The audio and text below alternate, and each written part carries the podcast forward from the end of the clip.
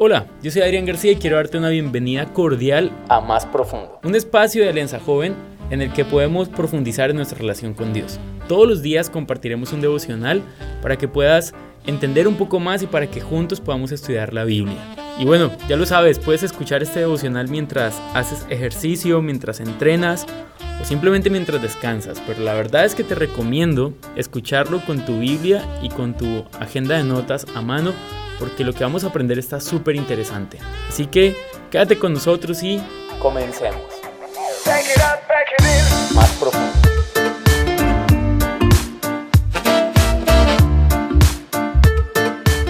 Arrancamos nuestro segundo día de podcast y lo estoy leyendo en la versión Reina Valera, pero pues tú lo puedes leer en la versión que más te guste o en la versión que tengas ahí a mano. Hoy nos corresponde leer Lucas capítulo 1 versículo 5 al 25 y dice así. Anuncio del nacimiento de Juan. Hubo en los días de Herodes, rey de Judea, un sacerdote llamado Zacarías, de la casa de Abías. Su mujer era de las hijas de Aarón y se llamaba Elizabeth. Ambos eran justos delante de Dios y andaban irreprensibles en todos los mandamientos y ordenanzas del Señor. Pero no tenían hijo, porque Elizabeth era estéril y ambos eran ya de edad avanzada. Aconteció que ejerciendo Zacarías el sacerdocio delante de Dios, según el orden de su clase, conforme a la costumbre del sacerdocio, le tocó en suerte ofrecer el incienso, entrando en el santuario del Señor. Y toda la multitud del pueblo estaba fuera orando a la hora del incienso. Y se le apareció un ángel del Señor puesto en pie a la derecha del altar del incienso. Y se turbó Zacarías al verle, y le sobrecogió temor. Pero el ángel le dijo, Zacarías, no temas, porque tu oración ha sido oída, y tu mujer Elizabeth te dará a luz un hijo, y llamarás su nombre Juan. Y tendrás gozo y alegría, y muchos se regocijarán en su nacimiento, porque será grande delante de Dios. No beberá vino ni sidra, y será lleno del Espíritu Santo, aún desde el vientre de su madre y hará que muchos de los hijos de Israel se conviertan al Señor, Dios de ellos. E irá delante de él con el espíritu y el poder de Elías, para hacer volver los corazones de los padres a los hijos y de los rebeldes a la prudencia de los justos, para preparar al Señor un pueblo bien dispuesto. Dijo Zacarías al ángel, ¿en qué conoceré esto? Porque yo soy viejo y mi mujer es de edad avanzada.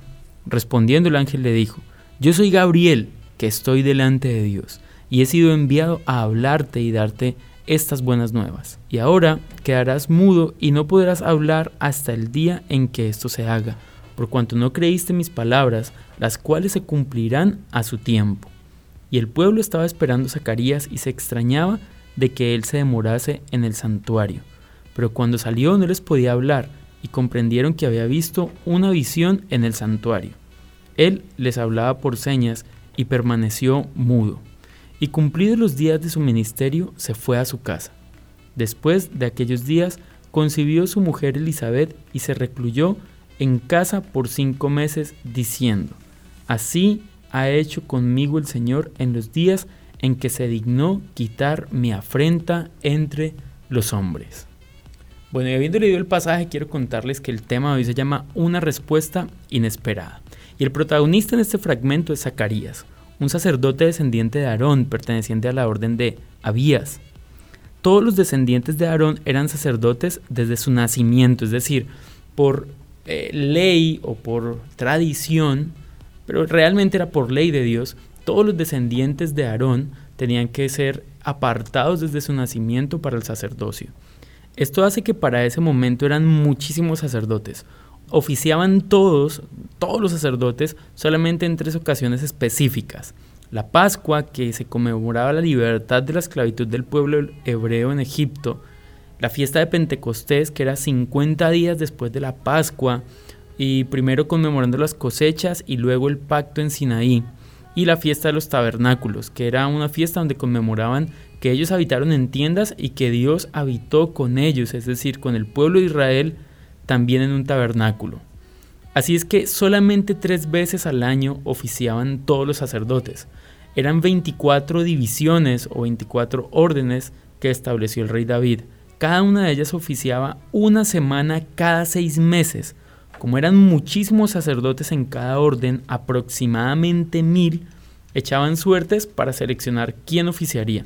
Es decir, algunos sacerdotes en toda su vida no iban a oficiar, porque nunca les iba a corresponder eh, la suerte, por así decirlo.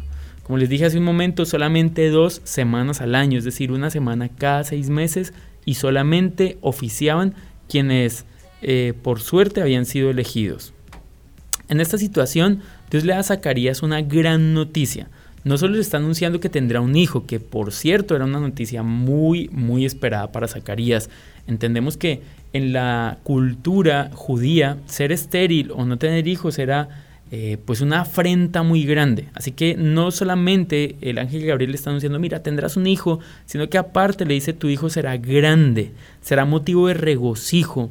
Vamos a, vamos a, meternos un poco en el, en el personaje de Zacarías. ¿Qué piensas si estás esperando una respuesta de Dios hace mucho tiempo y cuando por fin llega la respuesta, no solamente es una respuesta de lo que tú estás esperando, sino que es más grande a lo que tú esperas. Simplemente tu oración es, Señor, yo te pido esto y Dios dice, ok, te daré eso, pero también te daré esto otro que es mucho más grande. Eso le pasó entonces a Zacarías. Quiero que resaltemos tres aspectos grandes de este acontecimiento. Y lo primero, el primer aspecto es que eh, vemos aquí en, en el caso de Zacarías un caso de oración perseverante. Como lo dije hace un momento, según los judíos, no tener hijos era un problema bastante grave, bastante serio. Era incluso un problema, según la concepción o la percepción judía, para tener una vida de comunión profunda con Dios. La esterilidad era vista como una afrenta, como un castigo de Dios, como algo ah, demasiado complicado en esta cultura. Por eso, aunque la Biblia no dice que Zacarías oraba fervientemente y perseverantemente, el ángel sí le dice, mira, tu oración ha sido escuchada. Y eso quiere decir que Zacarías sí oraba por tener familia, por tener hijos. Lo que quiere decir esto es que el hombre, aunque era muy adulto, abrigaba en su corazón, y aunque su esposa era también muy adulta, abrigaba en su corazón la esperanza de Dios algún día va a responder esta oración. Ahora yo sé que tal vez tú estás diciendo, bueno, ya Dios conoce mis peticiones, ya Dios conoce lo que hay en mi corazón, pues qué necesidad tengo de andarle presentando otra vez y otra vez. Pues no sé, mira, pero existe algo maravilloso en ser perseverantes. Y ya lo dijo Jesús cuando contó la parábola del juez injusto.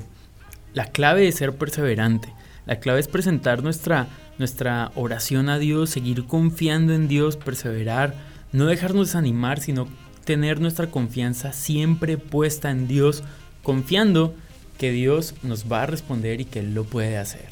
Confiando que Dios es fiel, confiando que Dios es bueno y que Él puede responder nuestras oraciones. Vamos a pasar al segundo punto, al segundo aspecto que quiero que reflexionemos el día de hoy. Y es lo que pasa en la casa de Dios. Y bueno, no me lo estás preguntando, pero yo me estoy tomando un yogur con galletas porque justamente lo que queremos es que este espacio sea un, un break en tu día. Una pausa en la que puedas comer algo rico, algo que te guste y simplemente conectarte con Dios.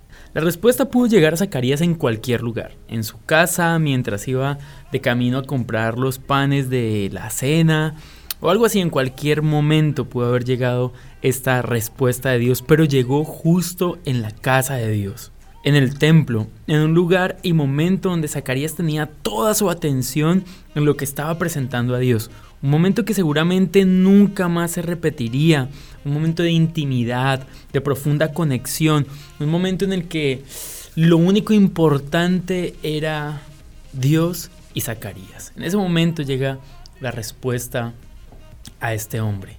Dios lo pudo hacer en otro momento, claro que sí, pero eligió ese momento justo de intimidad y de conexión. Ahora no quiero limitar la voz de Dios al templo, porque obviamente tú ya sabes que eso no es así, Dios no habla solamente en el templo, pero sí quiero proponer una reflexión sobre nuestra actitud en el templo y también nuestra actitud en todo tiempo, en nuestro tiempo devocional y en todo nuestro día, en nuestra vida cotidiana. ¿Cuánto tiempo de nuestro día estamos dispuestos a escuchar a Dios hablándonos? ¿Cuánto tiempo estamos dispuestos a callar el resto de voces, callar el resto de, sonidos y dedicarnos solamente a escuchar a Dios? Si esto es así, básicamente vamos a tener respuestas prontas y respuestas oportunas, Pero si no estamos acostumbrados a callar, a esperar, a, buscar la voz de Dios, pues difícilmente vamos a poder escuchar una respuesta. Zacarías está dedicado justamente y únicamente a buscar a Dios y allí es donde llega esta gran respuesta. Y el último aspecto es que esta respuesta viene para despertar una fe más grande. Y el punto último se llama así, despertando aún más fe. El hecho de pedir a Dios un milagro quiere decir que tenemos fe. Tú lo sabes, cuando oras y cuando le dices a Dios, mira Dios, tengo esta necesidad o tengo esta otra, o simplemente el venir a Dios en alabanza y en adoración, quiere decir que ya tenemos fe. Cuando creemos en Dios, pues ya tenemos fe. Pero muchas veces nuestra fe es más pequeña que nuestra petición. Y me quiero explicar con esto. Cuando el ángel llega donde Zacarías, Zacarías lo escucha y dice, wow, pero ¿cómo voy a saber si esto es verdad? Y el ángel discierne que su pregunta no es de asombro ni es de una profunda emoción, sino que hay una pequeña incredulidad allí, una pequeña duda, un impedimento para creer completamente las palabras del Señor. Así que el ángel puso una señal para su credibilidad. Le dijo, mira, es tan cierto como que no vas a poder hablar hasta que el bebé sea dado a luz, hasta que el bebé nazca. Y la pregunta es, eh, ¿cuántas veces te ha sucedido algo similar? A mí en muchas ocasiones me ha sucedido cosas similares. Pido a Dios, pero cuando recibo, cuando tengo la respuesta, no creo eh, que, que esto esté sucediendo. Digo a Dios como que no puedo creer que esto sea cierto. Así que quiero que reflexiones un momento en eso. ¿Tu fe está tan grande como lo es tu petición? Y si no, pues recuerda que podemos seguir confiando en Dios, que podemos depositar toda nuestra fe en Dios. Pero, ojo, quiero invitarte a, a, despertar más fe en tu vida, a creer más en Dios, a confiar más en Dios. Tal vez tú estás diciendo, Adrián, pero es que la fe viene solamente de Dios y esto es cierto, pero la fe también viene de oír y de estudiar la palabra de Dios. Así que si tú empiezas a oír más, a escuchar más la palabra de Dios, a estudiarla más profundidad, poco a poco se va a ir desarrollando mucha más fe en ti, mucha más credibilidad, mucha más eh, expectativa, porque te estás conectando con Dios. Así que el día de hoy quiero proponerte un reto y es un reto sencillo. Bueno, el, el primer reto que es el más importante y luego los otros retos. Y el reto de hoy es perseverar quiero que busques una cosa que pediste a Dios y que como no la recibiste, la dejaste de pedir. Como no recibiste respuesta ahora, no quiero que creas que si oras vas a recibir la respuesta que esperas, pero sí puedes recibir una respuesta de Dios, ya sea positiva o negativa. Busca esa cosa por la que oraste un tiempo y no recibiste respuesta y entonces dejaste de orar. Vas a escribirla ahí en tu agenda de notas y la tarea es que toda esta semana vas a orar por esa petición. Le vas a pedir a Dios eh, pues que te dé una respuesta, ya sea positiva o negativa. Los otros dos retos pues son sencillos. El segundo es nuestra reverencia en la casa de Dios.